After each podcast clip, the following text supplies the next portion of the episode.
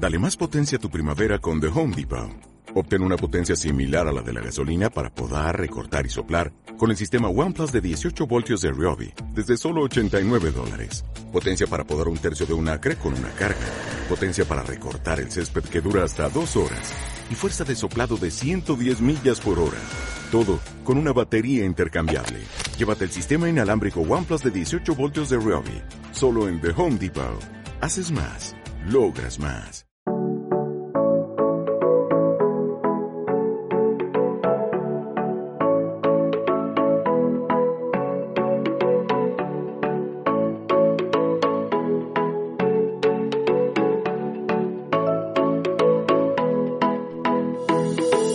Bienvenido a los podcasts de Sumando en Salud en la Radio. Desde Fundación Más que Ideas compartiremos contenidos de interés general y específicos relacionados con la salud. Podéis encontrarnos en www.fundacionmasquideas.org o en las principales redes sociales a través del hashtag Sumando en Salud. Os animamos a seguirnos y compartir nuestros podcasts para sumar en salud entre todos. ¿Alguna vez te has preguntado cuánto tiempo se necesitó para descubrir el tratamiento que te están poniendo? ¿Y sabes cuáles son las principales líneas de investigación en el ámbito del cáncer? No siempre somos conscientes de las dificultades que supone desarrollar un medicamento o cuánto tiempo tarda la investigación en llegar a la población. En este podcast conocerás cuál es el proceso, qué son los ensayos clínicos y cómo participar, y cuáles son los retos actuales de la investigación en cáncer. En este podcast resolveremos todas estas dudas de la mano de Fernando Rivera, oncólogo médico, Marisol Soengas, bióloga molecular, y Ana Sureda, hematóloga. Este podcast está extraído de la jornada online que se realizó el 4 de febrero de 2021 con la participación altruista de estos tres grandes profesionales. Y ahora os dejamos con Hablemos de cáncer e investigación, del microscopio al medicamento. Hola, buenas tardes. Es un placer daros la bienvenida a este, a este nuevo seminario dentro del ciclo de Hablemos de Cáncer y en esta ocasión vamos a hablar de cáncer e investigación, algo que nos gusta, que nos apetece, que todos tenemos que aprender y que creo que en los últimos meses hemos aprendido más si cabe acerca del valor que aporta la investigación a la, a la sociedad en general. Mi nombre es Diego Villalón y yo formo parte del equipo de la Fundación Más que Ideas y realmente hoy mi rol eh, va a ser más que nada facilitador, en el sentido de que, bueno, en breve, en cinco minutos, os voy a presentar a los fantásticos profesionales que nos acompañan y yo lo único que voy a hacer es lanzar preguntas. Voy a lanzar preguntas para que puedan responder, podamos dialogar y también para que vosotros podáis participar. Y ya vamos a entrar en materia simplemente diciéndoos que de lo que vamos a hablar hoy en términos generales, ¿no? Hoy con estos tres ponentes vamos a conocer más de cerca el proceso de investigación en qué consisten, cuáles son las diferentes. A veces pensamos que la investigación es únicamente los ensayos clínicos y a veces incluso tenemos pues unos mm, falsos mitos o información un poco confusa acerca de lo que, lo que son los ensayos clínicos. Pero también vamos a hablar de cuestiones relacionadas con la investigación en cáncer, tanto en el ámbito oncológico como en comatológico, para conocer un poco cuáles son las áreas de más interés pues de los últimos años y de lo que esperamos. Y por supuesto que también saldrán algunas cuestiones a relucir sobre los retos, cuestiones que hay que mejorar en el ámbito de la investigación. Pero nada más, ya finalizada esta primera parte introductoria, vamos a dar inicio al coloquio y sin más, paso a presentaros a las tres personas que hoy nos acompañan. ¿Vale? Y en primer lugar os voy a presentar a Fernando Rivera. Él es oncólogo médico, es jefe de servicio de oncología médica del Hospital Universitario Marqués de Valdecilla y realmente pues es un placer tener a, Fernando hoy aquí, porque aparte a mí me trataron en el Hospital de Valdecilla, así que eh, muchísimas gracias, Fernando, por acompañarnos el día de hoy. Muchas gracias, Diego, por, este honor de estar aquí. Muchas gracias. A continuación, os presento a Marisol Soengas.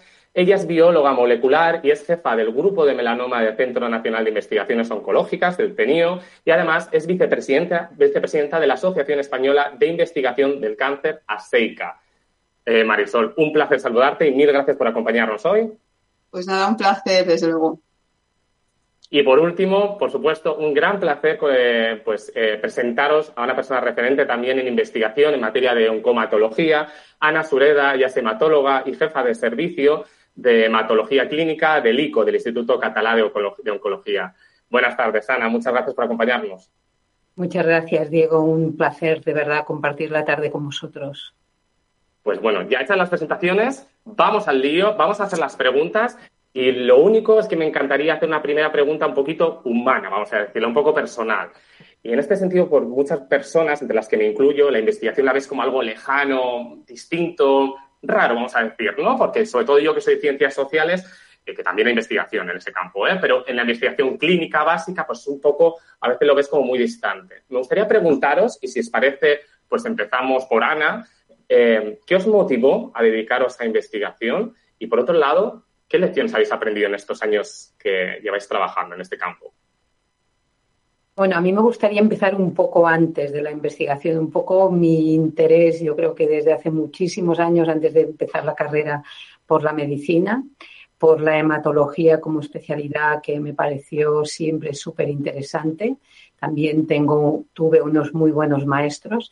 Y, bueno, yo creo que la investigación, así hablándolo en global, realmente es eh, una parte importantísima de nuestro trabajo. Y de hecho realmente yo creo que debe, tiene que ser nuestro motivo, ¿no? Porque eh, si nosotros conseguimos mejorar el tratamiento de los pacientes, los resultados a largo plazo del tratamiento, el manejo de los efectos secundarios, lo hacemos gracias a la investigación, que como bien has comentado previamente, pues es un concepto muy amplio que seguro que vamos a, discutir, por lo cual, pues bueno, siempre eh, ha sido un aspecto muy importante de mi vida profesional y a, él le he dedicado, pues, yo creo que unas cuantas horas y muchos recursos. Seguro que muchas horas. Fernando, ¿qué te motivó a ti? Cuéntanos, ¿y qué, dirías que, cómo ha sido tu experiencia durante estos años? Yo también me remonto, ¿no? Yo me hice médico porque realmente quería ayudar. Y es que realmente ayudando a otras personas posiblemente es una de las mejores maneras de ser feliz. Es un trabajo muy bonito ayudar. Y me dediqué al cáncer, pues porque donde hace falta más ayuda no que el cáncer, ¿no? Es una enfermedad que todos sabemos que es grave, que queda mucho por avanzar. Y dedicándote al cáncer, el siguiente paso era dedicarte a investigar, ¿no? Yo creo que es casi una obligación moral, ¿no? Intentar mejorar las cosas. Y además es muy bonito, investigar es un reto, es un reto, es muy dinámico, nada está quieto, todo cambia. Es apasionante realmente. Y, mi conclusión después de años de investigar es que cada vez me gusta más investigar y cada vez me satisface más investigar. Oye, pues la verdad que cuando uno se dedica a algo de una manera tan vocacional y encima se va nutriendo y que además diga que se va motivando más, pues, pues este, es de reconocer, la verdad. Marisol, en tu opinión, pues bueno, en tu experiencia, ¿Qué te motivó y, qué lecciones aprendes? Sí, sí, sí. Bueno, yo antes de empezar, yo es que os quiero dar las gracias por, el, por este debate y, bueno, a ti, Diego, a todo el equipo de, de Más que Ideas, de la Fundación Más que Ideas. Ya hemos participado, yo he participado en otros anteriores y la verdad es que siempre me lo he pasado muy bien, así que contad conmigo para, para los que vengan también, ¿no? Entonces preguntabas por, por, por la, o sea, de dónde viene la idea, o sea, de dónde partió en mi caso, ¿no? Pues mi caso es muy vocacional. Yo siempre, siempre he querido científica. Pero, no sé, porque mis padres cuando era pequeña pues me regalaron el quimicefa y yo descubrí aquello que parecía algo fantástico, así que, que bueno, yo siempre digo a la gente que un científico se hace, no nace, pero en mi caso hay una ya desde pequeña siempre un, interés eh, por, por, aprender y hacer cosas nuevas. Y, y luego decías que, que, hemos aprendido. Bueno, eh, por supuesto lo que, nos decía Fernando de, bueno, pues no sé, de ser útiles, eso también, pero eso lo aprendes después. Yo creo que al principio es eh, ¿qué pregunta te haces? Yo cuando en el postdoctoral siempre me decía mi, mi jefe, Scott Lowe, en la zona de Nueva York, y él decía, si te haces una pregunta aburrida vas a tener una, respuesta aburrida. Y entonces yo creo que, que los científicos aprendemos eso a, buscar, no sé, eh, ir más allá, ¿no? Al menos en, en mi caso. Y, y bueno, pues yo he llegado al cáncer porque estábamos buscando, bueno, pues entender eh, por qué las células se alteran y alteran su, cómo se dividen, su, su proceso de división. Y, y, de ahí al melanoma, que es en lo que trabajo, porque era muy agresivo. O sea, que es algo muy progresivo, pero ya hay una semillita desde, en mi caso desde, desde muy pequeña, sí. Yo una leí que eh, todas las personas casi nacemos investigadoras, ¿no? Porque desde muy pequeños empezamos a investigar, curiosear, nos hacemos preguntas. Lo que pasa es que para algunas, claro, hay algunas personas que ahí perdemos, ¿no? Durante el paso del tiempo, pues esa curiosidad, llamémosle. Y está fantástico que haya personas como vosotros que seguís preguntándoos muchas cosas y planteando situaciones. Y empezamos el coloquio dicho en sí mismo y continuamos contigo, Marisol, porque mi primera pregunta tiene que ver cuando tú hablas de investigación, cuando digo tú, digo la sociedad en general, habla de investigación en cáncer, le viene muchas veces a la cabeza pues, oncólogos, hematólogos, pero es verdad que en el proceso de investigación suele, bueno, intervienen muchos distintos perfiles profesionales y uno de ellos es la biología molecular. Y me gustaría plantearte qué papel ha tenido la biología molecular en todos los progresos terapéuticos que estamos viviendo en el ámbito del cáncer. Claro, sí, sí. Hombre, está claro que hoy por hoy los grandes equipos de investigación son equipos multidisciplinares, como dices.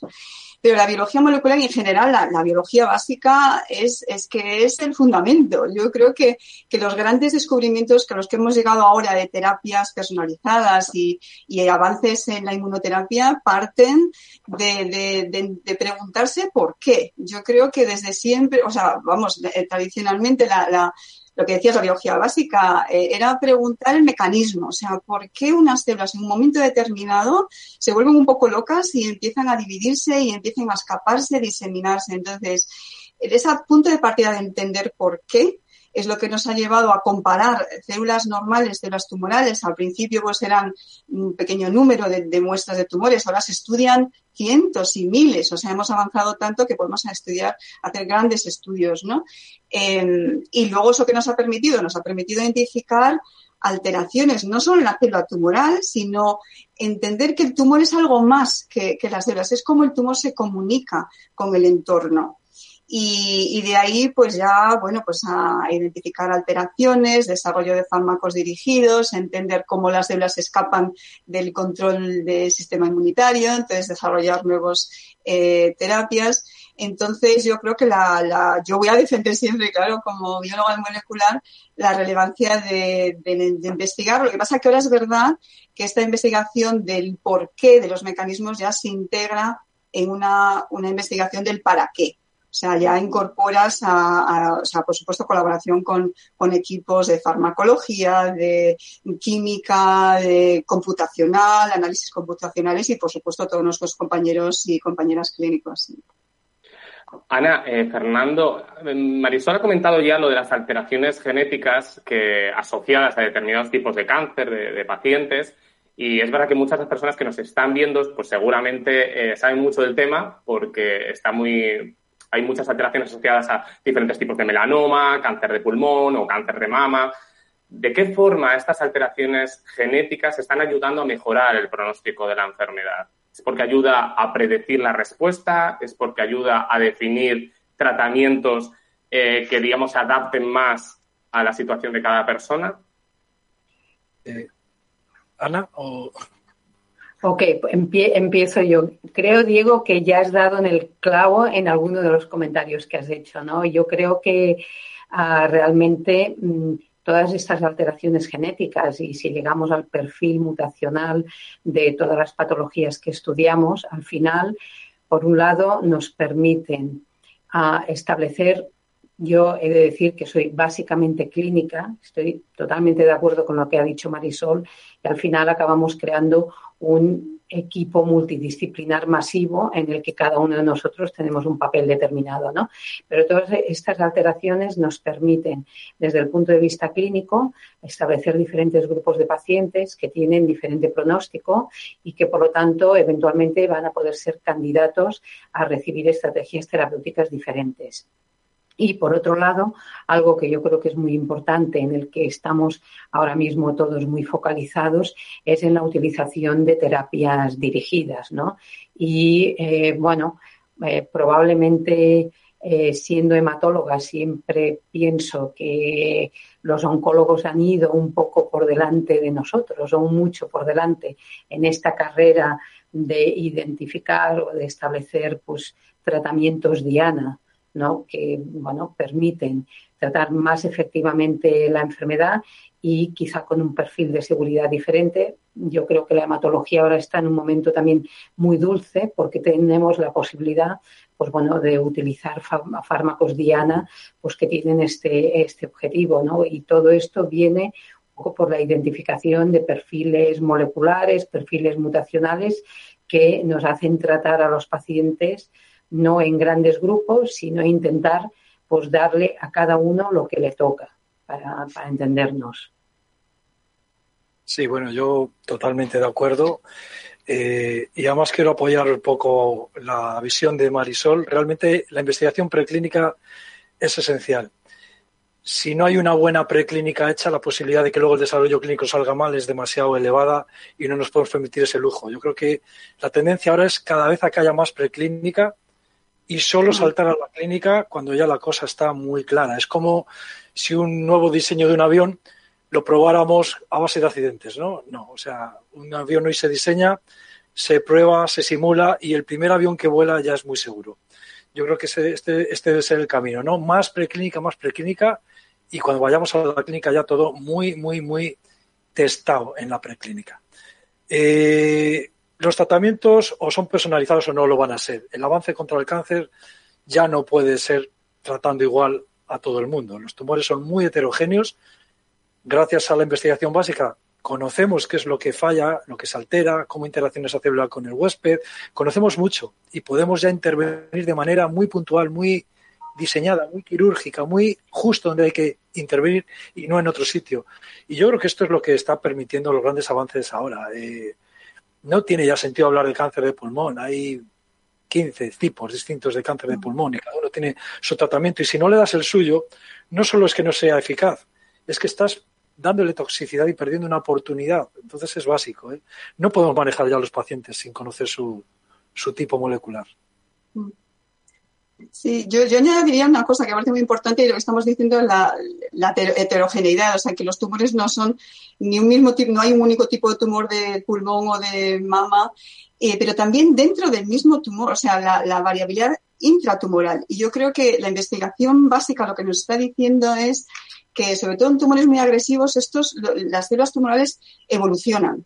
Y entonces, para entender y para tratar mejor, tenemos que entender también no solo cómo es el tumor en un momento determinado cuando se identifica, sino cómo va a ir cambiando con el tiempo, ¿no? Y, cómo, y entonces eso también es parte de, la biología básica y eso también es parte de, de, la interacción con la clínica, porque claro, ahí se necesita que los clínicos nos proporcionen muestras a los básicos y al revés, nosotros los básicos poder responder muy rápidamente. Entonces yo creo que lo que esta interacción básica clínica es un punto en que integrando mejor pues yo creo que avanzaremos más rápido. Yo creo que es casi necesario eso, porque no hay un único tipo de tumor y porque dentro de un tipo de tumor tenemos muchas células compitiendo y avanzando a la vez. Vosotros lo habéis dicho que se trata de poner nombre y, y, más apellidos. Cuantos más apellidos, mejor, ¿verdad, Fernando? Sí, no, además van cambiando. Yo un poco en la idea. Nosotros siempre hemos tenido envidia también de los hematólogos, porque vosotros teníais el tumor muy accesible y los tumores cambian y vosotros veíais cómo se transformaba un linfoma, cómo se transformaba una leucemia y nosotros con la biopsia del principio de hace cuatro años teníamos que seguir pensando que todo ¿no? Eso está cambiando y, por ejemplo, lo llamamos biopsia líquida, ¿no? Porque ahora ya detectamos esas características del tumor en la sangre y yo estoy totalmente de acuerdo. O sea que si no hay una colaboración muy, muy estrecha entre básicos y clínicos, no vamos a poder avanzar en una enfermedad tan compleja mm. como esta. Antes comentabais un poco el valor ¿no? de la preclínica y me gustaría hablar un poco de la investigación básica, que yo antes lo consideraba como el previo a la investigación clínica, pero luego ya me dijeron que todo va a la par, es decir, se van, claro. digamos, enriqueciendo unas a otras. Y ahí, Marisol, me gustaría que la, si pudieras explicarnos en qué consiste la investigación básica para que lo entendamos todos de manera clara y también eh, cómo se eligen los temas a investigar y cómo es el procedimiento hasta que se pueda lograr una molécula que es potencialmente pues tenga valor terapéutico, llamémosle. Uy, qué pregunta. Es, que eso necesitábamos horas para responder de cada. Yo creo que cada investigador te va a decir un poco que, lo aproxima de una forma diferente, ¿no? Pero yo creo que y, y hay distintas estrategias para llegar eh, a, a, desarrollar un fármaco, ¿no? O al punto en que puede desarrollarse un fármaco eh, generalmente era mucho tiempo. O sea, esto estamos hablando, tradicionalmente se decían como 10 años o, más. Lo que está haciendo la biología básica y esta interacción con la clínica es, acortar los tiempos. Pero típicamente, al menos, por ejemplo, mi, grupo de investigación, trabajamos en melanoma. Entonces, una de las preguntas básicas es mm, diferencias, ¿no? Y yo siempre digo que somos un poco como detectives, ¿no? Estás buscando las diferencias entre las células normales y las células tumorales. Entonces, buscar esas diferencias es lo que te empieza a decir, bueno, ¿qué expresa o qué se encuentra alterado en la célula tumoral que no está en la célula normal, porque eso ya te da una diferencialidad, te da un punto de entrada. O bien está mutado, está alterado o está presente o, se requiere de una forma diferente en la célula tumoral y en la célula normal. Eso es, una pregunta. Y así se identificaron oncogenes, que son genes que dan lugar a tumores, y se identificaron genes que están protegiendo, ¿no? Que son los supresores tumorales. Entonces, empiezas por ahí. Entonces empiezas a decir, bueno, pues ahora tengo diferentes piezas. Y ahora, dentro de las piezas que son distintas, entre el tumor y el normal, empiezas a buscar cómo, cómo funcionan esas piezas y, y un poco cómo son, y el cómo son viene ahí a, ya diseñar. Cuando tienes una proteína, que son los, como los ladrillos de, digamos, de, las células, ¿no? Eh, y, la tienes alterada y puedes saber la estructura y esa, como, como es en, tridimensional, pues puedes empezar a diseñar fármacos específicos, ¿no? Pero antes de llegar al fármaco tienes que hacer varias pruebas. Entonces, normalmente se empieza por las células tumorales. Entonces, tienes hasta esas diferencias entonces intentas por ejemplo, si hay una proteína que es importante, pues la intentas quitar genéticamente. Eso es de alteraciones genéticas que te permiten decir, ah, yo si elimino esta proteína, pues la célula se muere y entonces es importante. Luego pasas de las células a, modelos experimentales, normalmente en ratón, pero también hay otros modelos. Entonces dices, bueno, en vivo también es importante. Y ya luego de ahí, pues ya es un diseño, pues con ya si es para fármacos dirigidos, pues, pues bueno, basado en la estructura. Eh, también se pueden hacer ensayos de cribado, si no sabes la estructura, para decir, bueno, pues yo quiero inactivar esta proteína, entonces voy a probar muchos fármacos y a ver cuál me funciona. Pero siempre en el laboratorio empezamos por el concepto eh, atacar a la célula tumoral, pero atacarla de forma diferencial y selectiva. Eso es lo, importante, que las células normales en general pues no las ataques tanto. Y luego, pues eh, en los ensayos preclínicos, que luego podemos hablar más, es estudiar en, normalmente en modelos de ratón, pero también hay otros, y ver que, bueno, pues que el, compuesto o esa ruta de señalización que tú estás persiguiendo, pues, pues funciona y, y reduces el tamaño tumoral o reduces las metástasis y luego hay mucho diseño de fármaco, optimizar los fármacos para que entren en las células, para que no tengan efectos, no se acumulen en el organismo donde no deben. O sea, que hay mucho luego toda la parte de, química médica y de diseño de farmacológico de, de, un compuesto, que eso también podemos usar muchas horas. Pero bueno, selectividad y eficacia. Ya, ya has señalado los estudios preclínicos que, si no me equivoco, y si no, corrígeme, son, son estudios no clínicos, ¿no? ¿Es lo mismo o hay diferencia entre un estudio clínico y un estudio no clínico? Bueno, el estudio clínico se suele referir a pacientes. Nosotros también hacemos estudios en el laboratorio con muestras de pacientes, pero nosotros, por ejemplo, en el laboratorio no tenemos al paciente, lo que tenemos son las muestras de los pacientes. Y con esas muestras de los pacientes hacemos ensayos también. Y entonces buscamos ahí, pues, histológicamente, o sea, ahí también estamos buscando esas diferencias. Eh, preclínicamente se suele referir a estudios bueno, pues antes de llegar al punto en que lo estás validando en un paciente. Entonces, pues esos son distintos modelos celulares, distintos modelos animales y, luego también tienes una parte eh, no solo de funcionamiento de ataque, sino realmente de cómo se comporta el compuesto. Son ensayos de absorción, de toxicidad, toxicidad secundaria, toda una parte necesaria que tú tienes que tener un dossier le pueda decir a la agencia, o sea, que tienes un compuesto que puedes convencer a la agencia de medicamento que está listo para probar en pacientes. Entonces, antes, claro, de llegar a un paciente tienes que hacer muchísimos ensayos de toxicidad, no solo para, bueno, a nivel pues yo que sé, del sistema nervioso, a nivel cardíaco, eh, en fin, mm, estomacal, etcétera, dependiendo un poco del compuesto. ¿no? Ahora la inmunoterapia también es otro, otro tipo de tratamiento, lleva otro tipo de proceso inmunoterapia ya, se trabaja desde el principio en un modelo experimental in vivo, porque necesitas muchas células interaccionando con tu célula tumoral. Entonces se ha pasado de estudiar células individuales a modelos ya complejos en, el laboratorio. Pues una vez me, entiendo que si, por ejemplo, ya hay datos que verifiquen que esa nueva molécula o compuesto, llamémosle, pueda ser eficaz y hay ciertos datos que predigan que es seguro en seres humanos, es donde ya entramos en los ensayos clínicos, si no me equivoco. Y ahí, Fernando, me gustaría si nos pudieras explicar eh, qué son los ensayos clínicos, que para a lo mejor algunas personas es obvio, pero siempre es importante explicarlo para que se conozca bien y qué finalidad tienen. El ensayo clínico es el paso esencial si es que queremos que un tratamiento o presunto tratamiento muy prometedor en toda esta fase preclínica de la que Marisol nos ha hablado. Si queremos que eso algún día sea un tratamiento que podemos dar a los pacientes, el ensayo clínico es el paso fundamental e ineludible. Nunca un tratamiento llega a los pacientes sin pasar por el ensayo clínico. Y esto es así porque si no, el ensayo clínico en el, en el fondo es someter al método científico que realmente ese tratamiento funciona. Y eh, esto solo lo podemos saber no dándoselo a ratones, sino ya a personas, porque las personas, los ratones, como muchas veces se dicen muy numerosos chistes, eh, es muy fácil curar ratones, pero luego curar personas no es tan fácil, ¿no?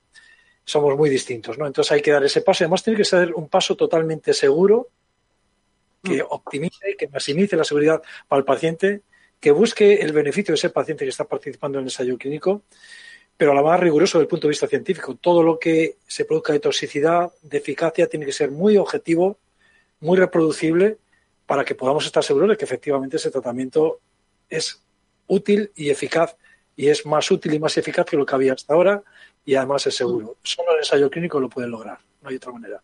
Esto lo hemos visto ahora con el tema de las vacunas, ¿no? Es cierto que muchas veces existen estos mitos, ¿no? De vamos a llamar de la peligrosidad de los ensayos clínicos, pero lo cierto es que hay un control muy estrecho ¿no? de la seguridad de los pacientes y también, Ana, hay un marco regulatorio, un marco regulatorio que también le da más validez y más seguridad a las personas que van a participar en un ensayo clínico de que hay un procedimiento previo a la puesta en marcha. Y esta pregunta que te hago, pues la, utilizo también porque nos ha llegado por, por el chat de YouTube una pregunta que eh, nos dice que si podéis explicar, en este caso, Ana, pues un poco este, este procedimiento legal en términos generales, ¿no? El marco legal un poco que lo protege y destaca que si podemos mencionar algo de los comités éticos de investigación médica. Bueno, pues efectivamente, ¿no? Y yo creo que Fernando ha comentado un poco, pues, eh, los ensayos clínicos, que es lo que, bueno, pretendemos con los ensayos clínicos hay veces que cuando uno plantea en una consulta, bueno, pues tenemos esta opción de ensayo clínico, creo que todos hemos oído eh, la expresión, bueno, a ver si voy a ser un conejillo de indias, ¿no? Es decir, es algo, pues, pues bueno, pues que uno puede pensar o la primera idea que se te puede venir a la cabeza es que estás actuando como tal, ¿no? Y bueno, la realidad es que, como tú bien has dicho, Diego, existe un marco legal eh, muy férreo, muy bien desarrollado, que regula la puesta en marcha de un ensayo clínico.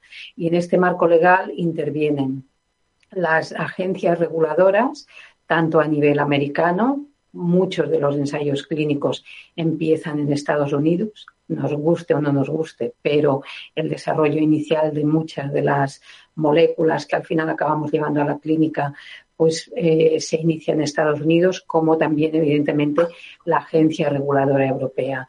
Hay una legislación europea extremadamente compleja que eh, regula toda la ética y seguridad de los pacientes cuando se incluyen en un ensayo clínico y después si ya miramos más pues a nivel eh, nacional evidentemente tenemos la agencia española del medicamento y después los comités éticos es decir que para que un ensayo clínico X se pueda eh, iniciar eh, en un hospital o en un servicio Y, tiene que haber pasado por todos estos comités y por todos estos diferentes pasos. Con lo cual, em, digamos que, que, toda esta regulación lo que hace es garantizar, en primer lugar, que desde el punto de vista ético, el ensayo clínico cumple todos estos requisitos y que en el fondo, a pesar de que evidentemente cuando estamos hablando de un ensayo clínico y sobre todo cuando hablamos de ensayos clínicos en fases más, precoces, más que cuando hablamos ya de ensayos clínicos fase 3, evidentemente existen una serie de dudas que al final es el kit de la cuestión. Si no tuviéramos ninguna duda, ya no estaríamos haciendo el ensayo clínico, pero que todo esto está regulado desde el punto de vista ético, desde el punto de vista de seguridad para el paciente y siempre pensando que es eh, la, mejor estrategia que le podemos ofrecer a un paciente en un momento determinado. Fernando, Ana ya ha comentado las, ha comentado, ha mencionado alguna fase Y, bueno, es verdad que con el tema de las vacunas hemos visto en medios muchas veces, esta, me sorprendía familiares, amigos diciendo, ¿has visto esta vacuna que está en fase 2? Y es curioso cómo ha entrado un poco en el diálogo ¿no? de la sociedad, algo que yo creo que es positivo. ¿Nos podrías explicar brevemente eh, qué fases eh, son las, cuáles son las fases de los ensayos clínicos y cuáles son los objetivos de cada una de ellas y qué nos hace pasar de una a otra? Sí, es un proceso totalmente estandarizado que tiene ya muchos años de, de funcionamiento y en el fondo es un proceso sencillo de explicar y yo creo que de entender, ¿no? Tras la fase preclínica, que es todo lo que hacemos antes en el laboratorio con cultivos, con animales, pero sin que se trate ninguna persona, entraríamos en la fase clínica. La primera fase es la fase 1. Es cuando se produce el primer contacto entre ese medicamento y humanos. Eh, en esta fase lo importante es ver cómo se tolera. Ese es el objetivo principal ver qué toxicidad tiene en humanos. Normalmente ya tenemos una cierta orientación a partir de la fase de la investigación preclínica qué tipo de toxicidad nos podemos encontrar, pero en esta fase es donde realmente lo vamos a ver, qué toxicidad tiene y qué dosis es la que hay que utilizar. Normalmente en estos estudios fase 1 se va escalando la dosis hasta que vemos que aparecen toxicidades que nos sugieren que ya no podemos escalar más y que tenemos que utilizar esa dosis que aún no produce esas toxicidades. En esta fase, aparte de ver la toxicidad, es muy importante ver cómo se comporta el medicamento en el organismo. Son estudios muy complejos en los cuales hay múltiples extracciones de sangre para ver qué niveles alcanza el medicamento. Se estudia muy bien si el medicamento va enfocado frente a una determinada diana, una determinada alteración en el tumor, en qué medida esa alteración es modificada por el tratamiento o no. Esto lo llamamos estudios farmacocinéticos y farmacodinámicos. Esto es muy importante en los fases 1. Son estudios que normalmente no incluyen muchos pacientes. Y son estudios que se suelen hacer en el caso del cáncer en pacientes, digamos, que no tienen otras alternativas, con lo cual, bueno, es una manera de ofrecer tratamientos que pudieran funcionar, pero que todavía son muy precoces en su desarrollo. Y el paciente, lógicamente, todo esto lo debe saber. Debe saber muy bien en qué tipo de estudio está participando. Esto es el fase 1. Si en fase 1 sacamos la conclusión de que el medicamento se puede tolerar, tiene unas toxicidades manejables, conocemos la dosis a la que tiene que ser utilizado. Normalmente en fase 1 también salen algunos datos de posible eficacia en ciertos tumores. Bueno, pasaríamos al fase 2. El fase 2 es utilizar un medicamento en un contexto ya muy determinado. Pues, por ejemplo, cáncer de pulmón, eh, no microcítico, eh, en EGFR y en primera línea. Son, son escenarios muy específicos, ¿no? Y un número de pacientes pequeño todavía es tratado con este medicamento a la dosis que dijo el fase 1 y vemos que realmente la eficacia en ese contexto es interesante y parece que posiblemente mejor que lo que teníamos antes. A continuación de que el fase, el fase 2 es como para seguir o no seguir. Si en el fase 2 no hay una eficacia adecuada, pues lo siento, pero en este contexto esto no se va a desarrollar. Si en cambio sí que parece que puede ser eficaz, el fase 2 no demuestra nada. Solo te sugiere que tienes que seguir al fase 3.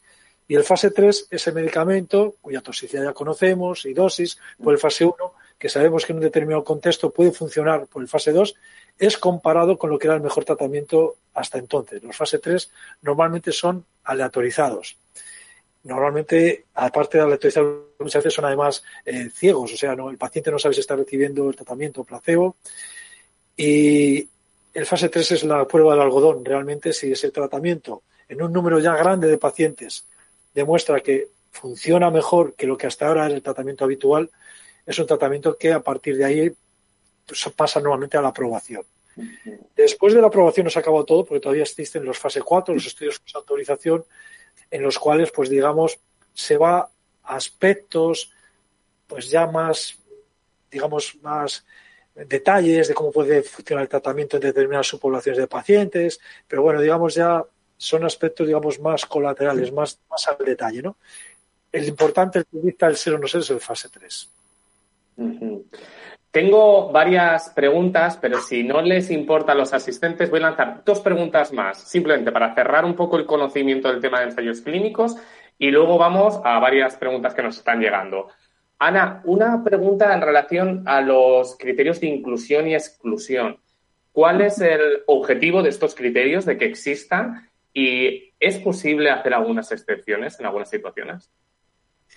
Vamos a ver, los criterios de inclusión y exclusión lo que pretenden es determinar un poco la población de pacientes que de entrada pensamos que eh, se puede beneficiar del fármaco en cuestión o del ensayo clínico en cuestión y los criterios de exclusión básicamente lo que, eh, lo que plantean es la es decir, el descartar, quizá esta no sea una palabra como muy correcta, pero pacientes en los cuales probablemente la tolerancia al tratamiento no va a ser adecuada, ah, pues porque bueno, existe patología previa, ah, por eh, problemas infecciosos activos o bien por, mm, eh, eh, digamos, comorbididades que puedan hacer pues, que la tolerancia al tratamiento pues, sea, sea peor, ¿no? Entonces, en principio, los criterios de inclusión y exclusión son muy estrictos, es decir, que no nos los podemos saltar.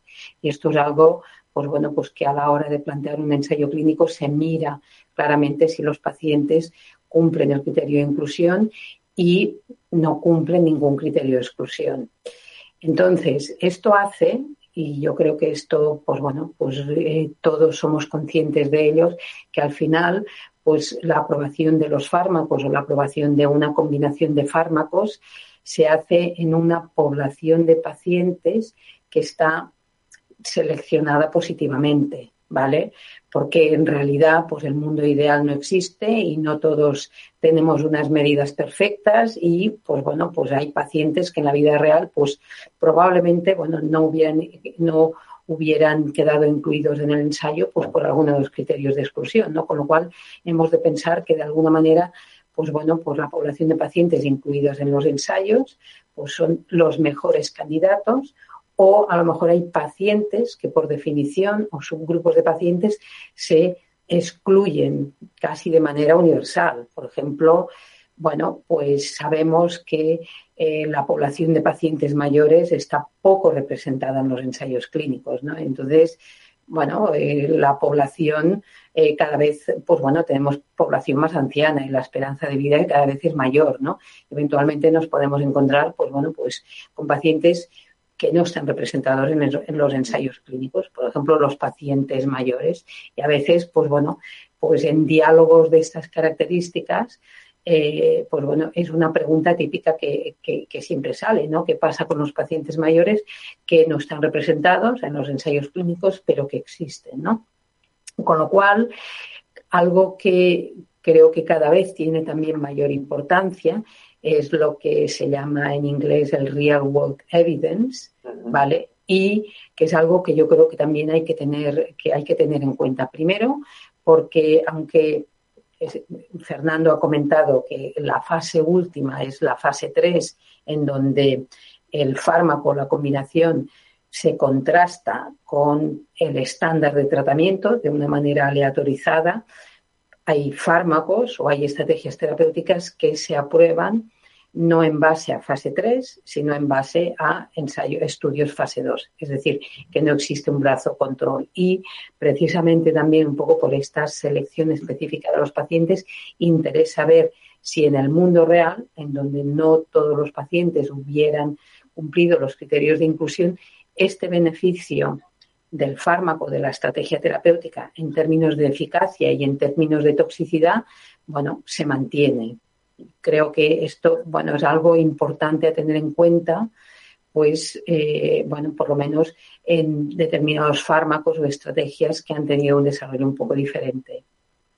La última pregunta, a no ser que nos llegue alguna otra. En cuanto a conocimiento de ensayo clínico, Fernando, mm, me gustaría hacerla sobre el grupo control, que has comentado brazo control, o el grupo experimental. Eh, ¿Qué diferencia entre uno y otro? Y en el ámbito de la oncología, ¿es habitual que el paciente no conozca en qué grupo está. Y mi siguiente pregunta, perdón. Y la siguiente pregunta sería, ¿es posible cambiar de grupo? Imagínate que estás en el grupo control y no está funcionando el poder pasar al grupo experimental. Bueno, eh, como ha dicho Ana, no siempre las aprobaciones precisan un fase 3. Existe una circunstancia en que no hace falta el fase 3, sobre todo si estamos en una patología que no hay muchos pacientes con un pronóstico muy malo que con un grupo reducido de pacientes en fase 2 pasas a tener una actividad tremendamente alta que evidentemente no es ni la selección de pacientes ni el azar, en esos casos posiblemente no haría falta fase 3 se han dado varios casos en la historia, por ejemplo, los tumores germinales que pasamos de una curabilidad del 5% a un 85% con el cisplatino, nunca fue preciso hacer fases 3, o sea, con el fase 2 fue suficiente. Por desgracia, esto no suele ser lo habitual en oncología. Los avances en oncología suelen ser pequeños y para demostrar esa diferencia no enorme, si no tenemos un fase 3 en el que haya un grupo control y un grupo experimental, normalmente no vamos a poder demostrar claramente esa diferencia, ¿no? Eh, siempre que pasamos a un fase 3 es porque pensamos que ese tratamiento va a triunfar. Luego no siempre triunfa. Hay veces que es igual. Casi nunca es peor, pero hay veces que es igual que el que había.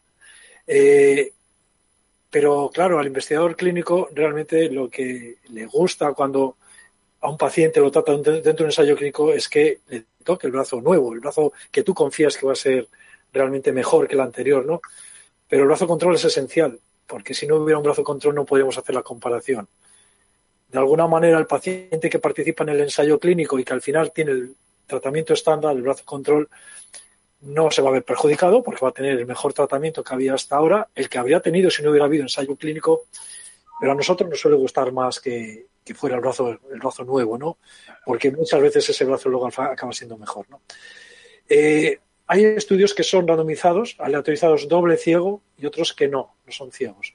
Eh, cuando, por ejemplo, el medicamento tiene una toxicidad muy evidente o su administración implica unas molestias y una agresividad muy evidente, no podemos poner un placebo porque no vamos a andar, por ejemplo, haciendo una administración intratumoral de un placebo. Eso sería bastante agresivo pero normalmente el estudio realmente puro es el que es con placebo, ¿eh? el que, porque el efecto placebo existe, cada vez estamos más convencidos de que el efecto placebo con las implicaciones psicológicas que esto tiene, el creer que te están dando algo útil y no digamos nada que con toda la importancia que está teniendo la inmunoterapia, puede realmente tener un efecto antitumoral. Entonces, realmente el placebo es importante que exista y que sea doble ciego también es importante porque los investigadores creemos tanto en los tratamientos que es como si fuera nuestro hijo, que parece que todo lo hace muy bien. Y no somos objetivos realmente. Tendemos a ver que esa respuesta es mejor si es que el paciente ha recibido el tratamiento, que se ha recibido el placebo. Entonces, realmente, desde el punto de vista científico, es muy importante que sea doble ciego y placebo. Solo que hay veces que eso no es posible por el tipo de tratamiento del que se trata. Si un paciente entra en un ensayo clínico y está en el grupo control, no existe manera de cambio al grupo experimental salvo que se produzca un empeoramiento, una, lo que llamamos una progresión. Si el paciente estando en el grupo control empeora, hay estudios que contemplan el entrecruzarte al brazo experimental. Muchos de los estudios que hacemos con fármacos que son tremendamente prometedores, que son fase 3, que van casi a caballo ganador, muchas veces se contempla este entrecruzamiento. Se sacrifica un poco lo que es el objetivo científico, porque es más puro que no hay entrecruzamiento, pensando en el bien del paciente. Entonces, bueno, eh, pero no, todos los, estudios contemplan este entrecruzamiento.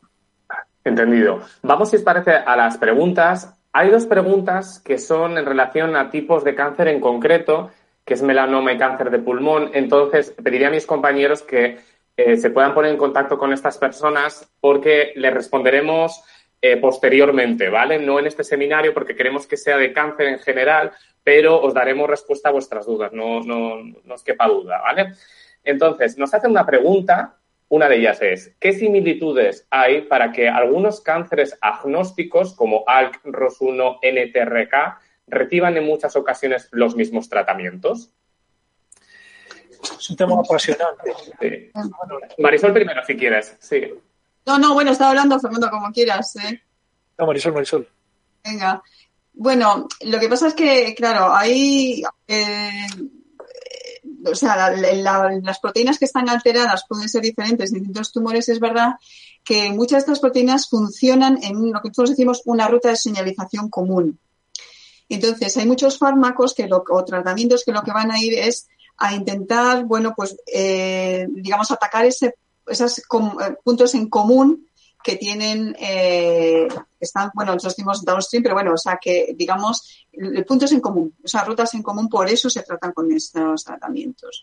Y, y bueno, esos pueden funcionar y esto se suele utilizar también ensayos de combinación por ejemplo, a veces pues tienes ensayos en combinación que tú tienes pues una mutación, pues decían ellos ALK. Bueno, pues a lo mejor tienes un inhibidor de esa proteína, pero luego utilizas otro que va a atacar otras rutas que también están, son importantes para distintos tipos tumorales. En general son rutas de señalización que están muy implicadas en división, cómo las células se dividen, se multiplican, o cómo las células se mueven, o cómo las células eh, escapan del sistema inmunitario. Porque eso, aunque cada célula lo puede hacer un poco diferente, hay una serie de patrones globales que son comunes. Entonces, por eso a veces se utilizan estos fármacos que tienen múltiple diana o múltiples efectos. No, no sé si Fernando quiere completar un poco más. Yo iba a comentar que se está, de hecho, produciendo una transformación en el mundo de, de la oncología. Estamos pasando de tratar a los pacientes un cáncer de pulmón se trata distinto de un cáncer de mama, de un cáncer gástrico. Estamos empezando a ver que muchas veces es más importante la alteración que subyace que el tumor en sí.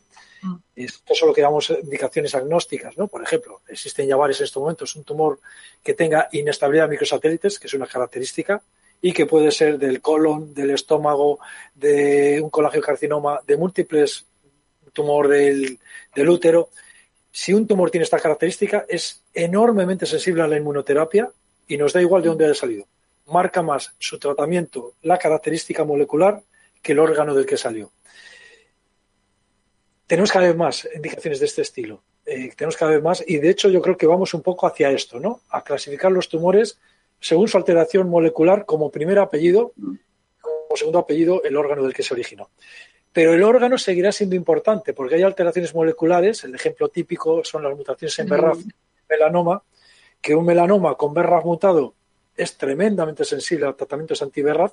En cambio, un cáncer colorectal con BRAF mutado, un anti-BRAF solo no funciona. Hay que utilizar combinaciones y perfilar el paciente de otra manera. O sea que va a persistir la diferencia según el lugar del tumor, pero cada vez va a ser más importante que alteración molecular es lo que tenga. Tenemos una pregunta de una persona que lo hizo al inscribirse, también para darles voz, porque también tenían posibilidad a la hora de inscribirse, y pregunta por investigaciones eh, acerca de células madre para el tratamiento del cáncer. ¿Cómo van esas investigaciones? Claro, o sea, las células madre, eso es un punto muy importante, porque células madre son un tipo de células que, se dividen y dan lugar a otros tipos de células que luego se pueden diferenciar y, dar lugar a otras mm, poblaciones celulares. ¿no? Entonces, el concepto es que en los tumores, tumores muy agresivos, mantienen unas poblaciones de células que tienen esa capacidad de regeneración. ¿no? Y entonces, hacia esos tratamientos, eh, bueno, entender cómo funcionan estas células madre eh, ha sido muy importante en distintos tipos tumorales, en, tumores hematológicos, por ejemplo, pero también en tumores sólidos. Entonces, es el concepto de que hay una serie de células que son distintas a las demás, que tienen esa capacidad de regeneración, que además suelen ser muy resistentes a, a distintos tipos de terapia. Y entonces, esa es la idea de identificar esas, ese tipo de células para tratarlas mejor porque son células que son al final las que son realmente las que están regenerando eh, el tumor incluso después de los tratamientos en tumores residuales. Tenemos una pregunta larga. Perdón, sí, dime, perdona, Fernando. Le iba a comentar a Marisol que esta estrategia de intentar atacar las células madre, que es clave si algún día queremos curar realmente los tumores, porque suelen ser las que al final van a resistir y van a dar la recaída. El problema es que están siendo duras de pelar, ¿eh? No, no, duras. No, y el problema es que, claro, hay tumores que tienen, hay una población muy determinada, pero otros que no tanto. Por ejemplo, el melanoma se estaban buscando y el problema del melanoma es que casi todas las células tienen esa capacidad de regeneración. Entonces, por eso ha sido tan difícil de, ir a encontrar esta población, porque unas son raras y otras no lo son tanto. Hmm. Tenemos una pregunta que es larga, pero me parece interesantísima. Eh, afirma, hay numerosos estudios científicos en revistas punteras que indican que el cáncer puede abordarse desde el punto de vista metabólico. En ese sentido, hay medicamentos no oncológicos, off-label, off-label, y complementos alimenticios que parece que tienen una un potencial actividad anticáncer. Esto es una puerta abierta a cánceres eh, quimioresistentes, como es mi caso, de un mucinioso de ovario, y me gustaría saber qué posibilidades hay de implementar estrategia, esta estrategia en los hospitales Entiendo que hacen falta ensayos clínicos, pero frente a un cáncer quimio resistente es una alternativa esperanzadora.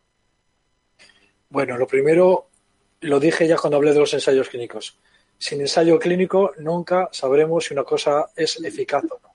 Si no sometiéramos los procedimientos terapéuticos a ensayo clínico, a lo mejor los pacientes nada más entrar al hospital recibirían una ensalada con cerca de 500 medicamentos, de los cuales 499 no valdrían para nada. Lo primero, hay que someterse al ensayo clínico. nadie piensa ni que sí ni que no. Esto es, es una caja negra. Tú tienes que meter lo que crees que es un candidato. Las nueces, por ejemplo, las nueces son, parece ser muy antitumorales, pero tienes que hacer un ensayo clínico con nueces y ver si eso realmente es eficaz o no. ¿no? En un cáncer avanzado es poco probable que una medida dietética vaya a cambiar mayormente las cosas, pero sin ensayo clínico no podría tampoco asegurarlo, ¿vale?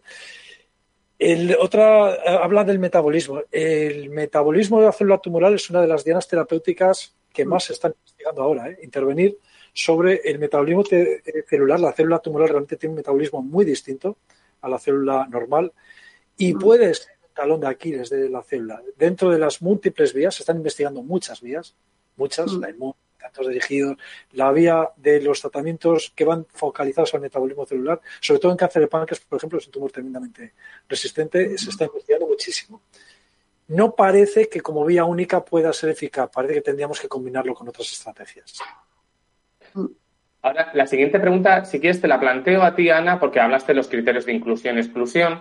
Nos preguntan, si un tratamiento recibido a través de un ensayo clínico no funciona, ¿se puede recibir otro tratamiento de otro ensayo clínico? Es decir, una persona eh, que participa en un ensayo clínico y se sale, por los motivos que sea, ¿puede ser candidato a otro ensayo clínico? Sin duda, sin duda. Eh, la entrada y salida de los pacientes en los ensayos clínicos también está regulada, es decir, si un paciente sale de un ensayo clínico o bien hay muchos motivos para salir de un ensayo clínico, pero desde el punto de vista del fármaco en cuestión, o bien que hay una toxicidad inaceptable, o bien pues que el fármaco en cuestión no es eficaz. Eh, siempre hay una visita de finalización de tratamiento y normalmente en los criterios de inclusión de todos los ensayos clínicos hay lo que llamamos periodos de lavado, ¿vale? Que es periodos de tiempo, de semanas o eventualmente de meses, en los que el paciente tiene que haber estado libre o bien del ensayo clínico anterior o bien de estrategias terapéuticas tipo eh, cirugía, radioterapia, fármacos permitidos o no. Es decir, que hay la posibilidad de entrar en, un, en otro ensayo clínico si el primero ha fracasado por el motivo que sea.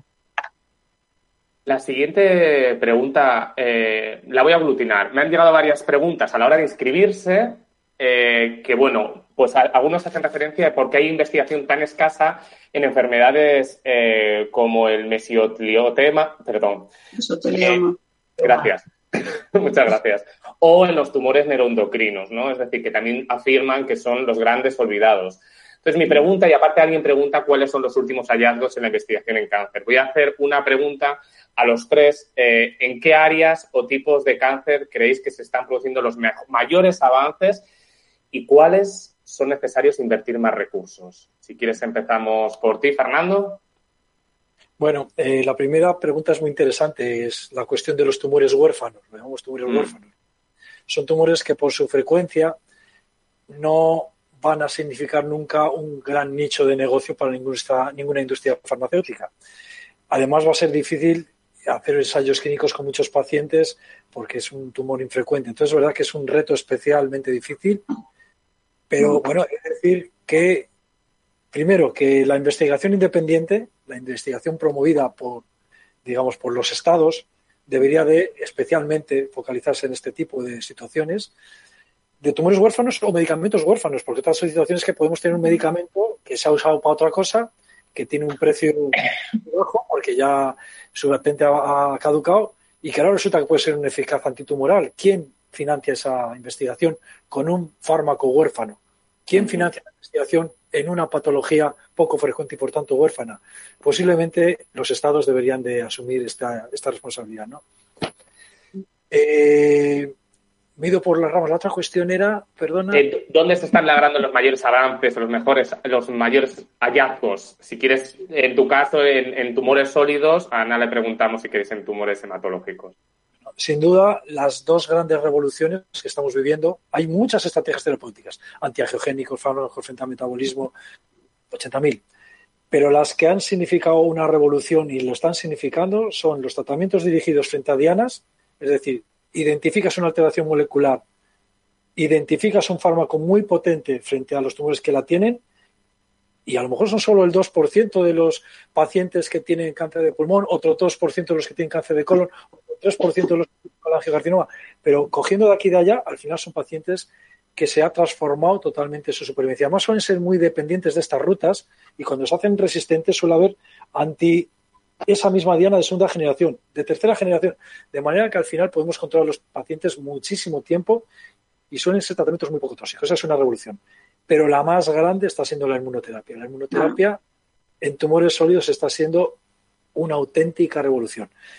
Está afectando más a unos tumores que a otros. Hay tumores que son muy sensibles a la inmunoterapia actual, porque además la inmunoterapia está recién comenzando.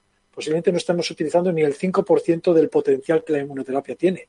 Y esa pequeña parte de inmunoterapia que estamos utilizando y aprendiendo a utilizar, por ejemplo, en los melanomas avanzados. Y eso es. Sí. el, melanoma, avanzado ha sido revolucionario. Hace 10 años eran pacientes jóvenes que al año te llegaban muy poquitos pacientes, muy poquitos, era excepcional. Y ahora nos movemos en supervivencias a 10 años por encima del 60%, incluso con metástasis cerebral. Ha sido una revolución brutal. En otros tumores ha sido una revolución más intermedia, cáncer de pulmón, cáncer de esófago, cáncer de cabeza y cuello, cáncer gástrico. Bueno, ha significado un gran salto adelante. Hay muchos pacientes que se pueden curar con enfermedad avanzada gracias a la inmunoterapia, pero ahí tenemos que mejorar en la selección de pacientes y en buscar otras estrategias. Y hay tumores como el cáncer de páncreas que no ha servido para absolutamente nada. La inmunoterapia actual bueno, hay un 1% de pacientes con cáncer de páncreas que tienen inestabilidad en microsatélites. Pues esos son curables con inmunoterapia. Y si tienen la suerte de tener eso. Pero bueno, la inmunoterapia creo que está siendo realmente una auténtica revolución. Pues pasamos, eh, Marisol, luego te voy a hacerte una pregunta distinta, ¿vale? Pero a Ana, para que también nos cuentes eh, cuáles son las áreas más prometedoras, eh, o más que prometedoras, que más avances han producido y dónde, dónde es necesario invertir más recursos en el campo de la oncomatología. Bueno, yo diría también que, las, que los fármacos Diana han supuesto también para hematología una, realmente un cambio significativo. Evidentemente, los tumores hematológicos son mucho menos frecuentes que los tumores oncológicos, con lo cual, pues las mejoras no afectan a un número tan elevado de pacientes, pero en el momento actual tenemos bueno la disposición pues de, eh, de, tener fármacos Diana que yo creo que básicamente han impactado en la mayoría de los tumores eh, hematológicos y después, aunque vamos un poco por detrás de oncología, yo creo que la inmunoterapia también ha supuesto una gran revolución en el campo de la hematología. Los anticuerpos biespecíficos que al final lo que hacen es aproximar los linfocitos A las células, eh, a las células tumorales. Mm, yo creo que bueno eh, no hay de momento muchos fármacos autorizados fuera de los ensayos clínicos, pero hay muchísima investigación detrás, eh, con lo cual probablemente en los próximos años pues bueno, lo podemos utilizar fuera de los ensayos clínicos. Y no puedo finalizar mi intervención sin nombrar a las células CAR-T, que evidentemente han supuesto también y que es el principio probablemente de un desarrollo enorme con un montón de posibilidades. Otra manera terapia celular eh, de tratar a pacientes ahora mismo con patologías muy específicas, pero seguro que esto se ampliará en los próximos años a muchas otras eh, patologías oncohematológicas, ¿no? La posibilidad de utilizar de entrada linfocitos T del propio paciente para luchar en vivo contra la enfermedad realmente es una estrategia terapéutica que eh, tenemos la posibilidad de utilizarla desde hace relativamente poco tiempo, pero que ha revolucionado el pronóstico de algunas patologías y yo creo que sobre todo pues ha iniciado una vía muy diferente de tratar todas estas enfermedades. Marisol, desde tu fantástica perspectiva, TENIO, ASEICA, ¿cuáles son las áreas más prometedoras en el campo de la investigación, en tu opinión? Bueno, a ver, hay muchas áreas prometedoras. Estamos hablando de, de mejorar la inmunoterapia, aprovechar la inmunoterapia, combinaciones inmunoterapia con terapia dirigida. Eh, yo creo que ahora está claro que, o sea, se está detectando antes, se están detectando antes y entonces se está interviniendo antes. Es, muchos estudios en adyuvancia, o sea, estudios, digamos, en los que estás tratando ya en cuanto haces la cirugía o ya muy tempranamente para evitar las metástasis. Yo creo que eso va a ser muy importante. Entonces, hay mucho estudio para detectar, bueno, os hablaba antes de biopsia líquida, eh, biomarcadores, o sea, otro concepto que yo creo que es muy interesante es el concepto de célula durmiente, porque hay pacientes que, que están un año, dos años, tres años bien y de repente explota, digamos que se activan las metástasis. Entonces, eso también se va a avanzar. Eh, y, y, vamos a incorporar, a mí me parece que vamos a incorporar otras tecnologías, se va a avanzar en, tecnologías de, yo creo que de, visualización de, estas metástasis iniciales. a mí me gusta luego hablar de, la inteligencia artificial. O sea, eh, estamos pensando en, en, biología básica computacional, pero hay otras, digamos, otras disciplinas que se van a incorporar ante este análisis multidisciplinar de, los cánceres. Estamos viendo en, en, bueno, nosotros trabajamos en dermatología. En dermatología es muy importante separar las lesiones benignas, los lunares, de lesiones malignas y lunares, bueno, y otros tipos de, de, lesiones, ¿no? Melanoma y otros carcinomas, etcétera. Bueno, pues ahí se han enseñado a los programas, hay programas que han aprendido, esa inteligencia artificial, han aprendido a diagnosticar y diagnostican tan bien o mejor que especialistas en, en, en bueno, pues en, patología, ¿no? Entonces, eso lo vamos a ver, eso va a facilitar estudios, eh, pues, pues cooperativos, va a facilitar estudios a nivel remoto, o sea, en, lugares donde a lo mejor no está el especialista, pero tomas una foto y lo vas a poder analizar.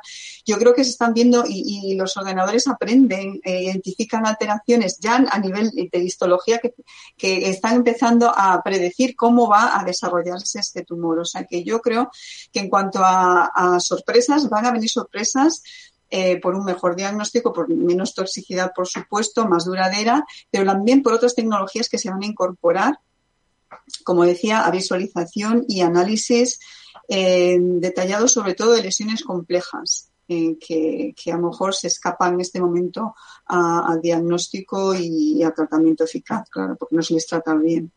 Pues ojalá sea así, que pues, sigamos avanzando, mejorando en eficacia, mejorando en eficiencia. Me gustaría haceros una pregunta a todos, porque tenemos que ir terminando, pero antes de esa pregunta que os voy a hacer a los tres, hay una que nos ha hecho llegar una persona a escribirse y es que me gusta especialmente porque, bueno, porque las demás las hemos resuelto, es ¿en qué aspectos puedo centrar mi investigación ya que trabajo en atención primaria? Es decir, es una profesional que pregunta eh, dónde la recomendaríais, porque es, es, verdad que cada vez la atención primaria tiene más peso uh -huh. en el campo del abordaje oncológico, oncomatológico. ¿Qué recomendaríais? Yo, depende de la patología en que esté, pero desde luego en atención primaria, en, en, caso de cáncer de piel, es prevención. O sea, esto es una importante, bueno, prevención de diagnóstico, diagnóstico eh, precoz, ¿no? Entonces, bueno, pues yo a gente que estaría en, en atención primaria diría que pues os pondría en contacto con investigadores para poder, bueno, si se puede recoger muestras o, o digamos, recoger información de, de, los pacientes, de estudios epidemiológicos, por ejemplo, hay muchos estudios que pueden hacer. Mm. Fernando. Bueno, hoy es el Día Internacional contra el Cáncer no. y lo más contundente que se me ocurre decir es que uno de cada tres cánceres sería evitable con modificación de hábitos que son perfectamente evitables. Tabaco, alcohol, dieta y falta de ejercicio físico. Y exposición al sol. La falta de investigación y de intervenciones en el ámbito de la prevención es espectacular. Que nos sigamos moviendo en la misma tasa de fumadores ahora que hace 30 años, bajan los hombres, pero suben las mujeres, algo más podemos hacer, seguramente algo más podemos hacer.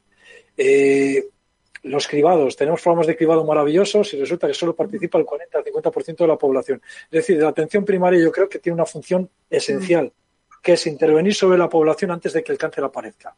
Claro. Y hay maneras de intervenir y de investigar cómo lograr, pues yo se puede poner un programa, yo en mi área sanitaria voy a poner en marcha un programa en el que voy a hacer tales métodos para intentar que el porcentaje de fumadores fume, o el porcentaje de fumadores en mujeres que está subiendo de una manera espectacular y es un reto de salud, ¿no? O tema de, del ejercicio físico, o sea, yo creo que hay que investigar en prevención y que hay que tomárselo mucho más en serio, o sea, realmente son las intervenciones más que más vidas podría salvar, ¿eh? Pues, yo quería añadir, no, quería añadir algo a lo que ha comentado Fernando. A mí un, una, un aspecto que me resulta muy interesante y que seguro que primaria tendría un papel muy importante es en el seguimiento de los largos supervivientes eh, al cáncer.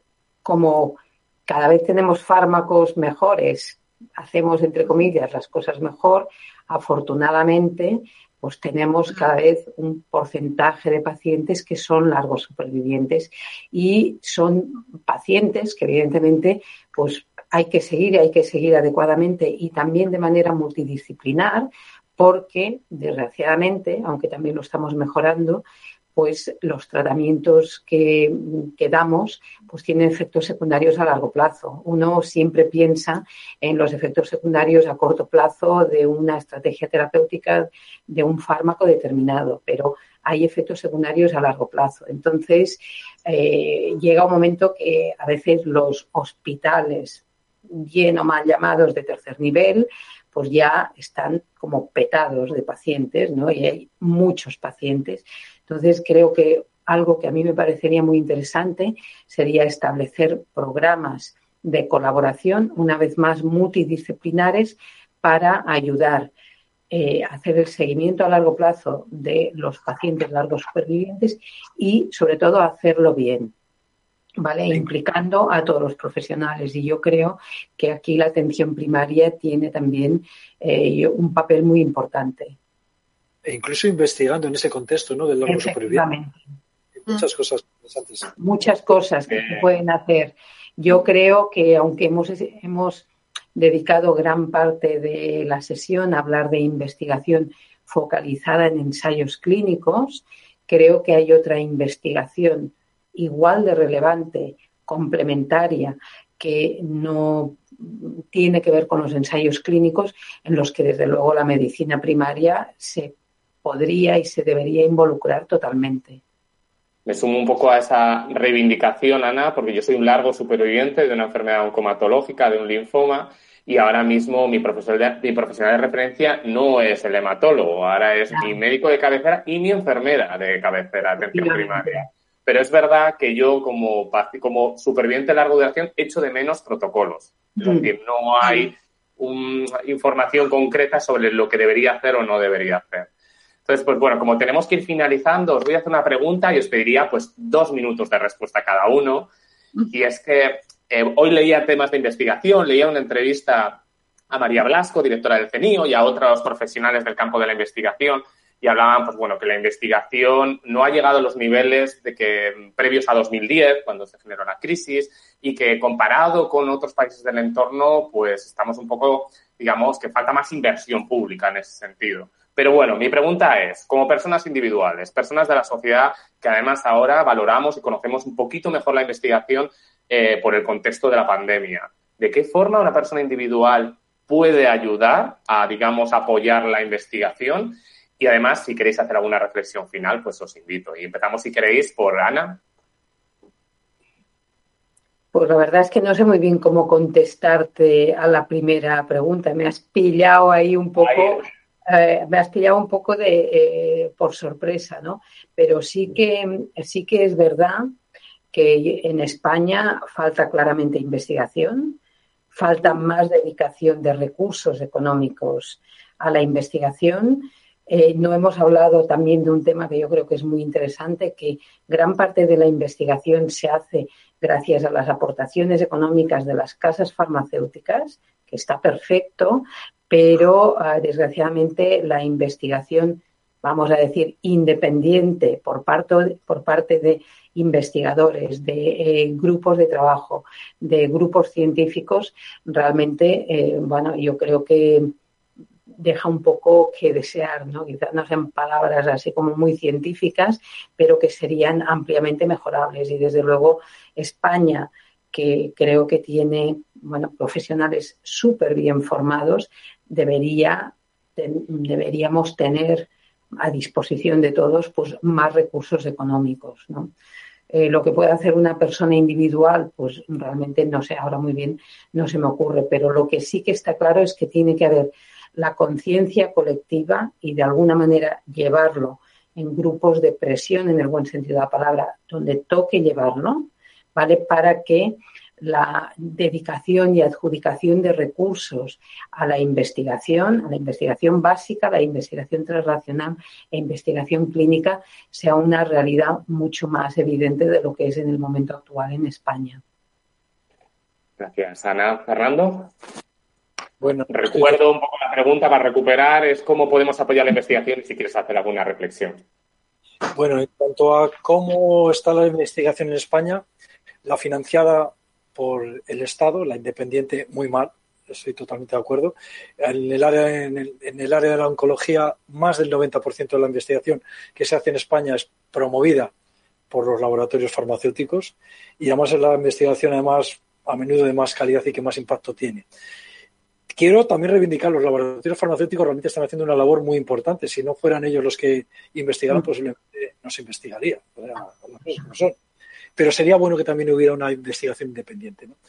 En, los últimos, en la última década, la investigación promovida por el Estado eh, independiente, la financiación ha bajado muchísimo. Estamos en una situación que yo calificaría, creo que igual Marisol me pueda puntualizar mejor, pero yo calificaría casi catastrófica. En cambio, la investigación clínica promovida por eh, las empresas farmacéuticas, es decir, que estamos fenomenal. No solo no ha mermado, sino creo que España es una potencia realmente de primer orden mundial en cuanto a investigación clínica promovida, lo cual es una gran noticia. Es excelente debido a que tenemos una sanidad que creo que tenemos muy buenos hospitales, muy buenos profesionales y son muy valorados fuera. Pero hay que conservarla, hay que apoyar este tipo de investigación, pero creo que había que apoyar también la otra, ¿no? ¿Cómo lograr que se dediquen más fondos? Pues no lo sé, quizás con nuestro voto, ¿no? Votar aquel partido que lleve más, digamos, programa diciendo que va a invertir en investigación, pero como no lleva ninguno, pues ¿a quién votamos? No? Lo veo difícil. Siempre hemos sido partidarios de que investiguen fuera y yo creo que tenemos un problemilla los españoles. Bueno, Marisol, seguro que algo tienes que aportar porque, bueno, desde las SEICA además hacéis muchas, estáis ahora con una campaña que fomenta un poco la concienciación. Bueno, sí, es la SEICA, ASECA, la Asociación Española de Investigación sobre Cáncer, tenemos campañas, bueno, muy activas porque, o sea, vosotros estáis hablando de la investigación farmacéutica clínica y, bueno, es una suerte que en España haya tantos ensayos clínicos, pues son ensayos decididos por la compañía y un poco, eh, digamos que la investigación independiente es lo que estoy diciendo que, que se necesita apoyar más. Pero es que la investigación básica, lo estáis diciendo, estamos a niveles del 2010 el 1,2% del Producto Interior Bruto, cuando en otros países en Europa están más del 2%, yo que sé, en Corea el 4%. Entonces, ahí hay mucho que hacer. Eh, desde luego, ¿qué puede, la, pregunta, claro, porque nosotros a nivel político podemos hablar muchas cosas, pero la pregunta era, ¿qué puede hacer la persona individual, no?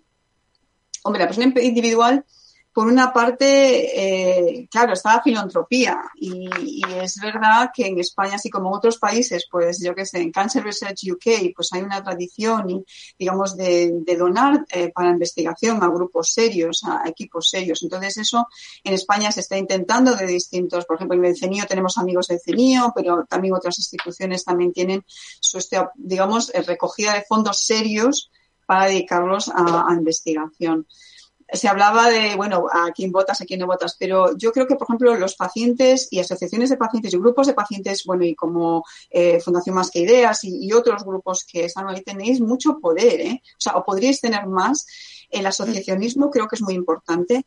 Entonces, el asociacionismo entre pacientes, pero con instituciones, por ejemplo, yo voy a defender a, SEICA, o bueno, digamos que enfatizar a SEICA, pero está SEOM, está otras eh, instituciones clínicas, y yo creo que, que es una forma de presión en grupo tanto por la parte del paciente, tanto como la parte de los investigadores, para que lleguen, eh, digamos, a, los presupuestos del Estado y lleguen a política del Estado. No es solo una situación de cuestión de presupuestos, es una cuestión de carrera profesional, es una cuestión de apoyar a los investigadores para que puedan empezar, desarrollar. Hay muchísimos aspectos que necesitan una acción política, pero es una acción política que yo creo que se puede promover desde las asociaciones. Y, luego creo que también es importante eh, informarse, o sea, y, ahí creo que, porque es verdad que hay muchos bulos, no hemos hablado de, bulos, de muchas cosas que están ahí, bueno, hablamos un poquito de la, em, digamos, eh, alimentación, etcétera, se están destinando fondos a distintas cosas a lo mejor que, se podrían centralizar y entonces en asociaciones, ya estoy diciendo como ASEICA, como SEONCO, la Asociación Española de, contra el Cáncer, estos muy buenos que tienen también, están recogiendo información, que esa información también se puede utilizar para apoyos, estudios epidemiológicos, etcétera, y para apoyar a, los básicos. Entonces, en, en resumidas cuentas, ¿qué pueden hacerlo la gente individual? Pues donar, asociarse, presionar y presionar apoyados o apoyándonos a los que estamos intentando también ayudar, ¿no? Pues yo como persona individual y representante de todas las personas que están viendo este seminario lo van a haber grabado, trasladaros el mayor de nuestros agradecimientos por el trabajo que hacéis, por ser referentes y protagonistas de todo lo que está sucediendo en investigación, que de verdad que desde el otro lado lo valoramos, lo reconocemos y si otros no lo, no lo ven, haremos lo posible porque lo vean. Y muchas gracias porque eh, más allá del excelente trabajo que realizáis día a día, os guardáis tiempo y más en las circunstancias que, estamos viviendo para también hacer labores de divulgación y acercar la información a personas con cáncer, afectados y que realmente es digno de admiración. Así que muchísimas gracias a los tres y, que confío que haya más vías de, colaboración. espero que sí. Gracias. Entonces, Esperamos que os haya gustado. Si es así, os animamos a que lo compartáis en vuestras redes sociales. Nos escuchamos pronto en otro podcast de Sumando en Salud de la Radio. Muchas gracias.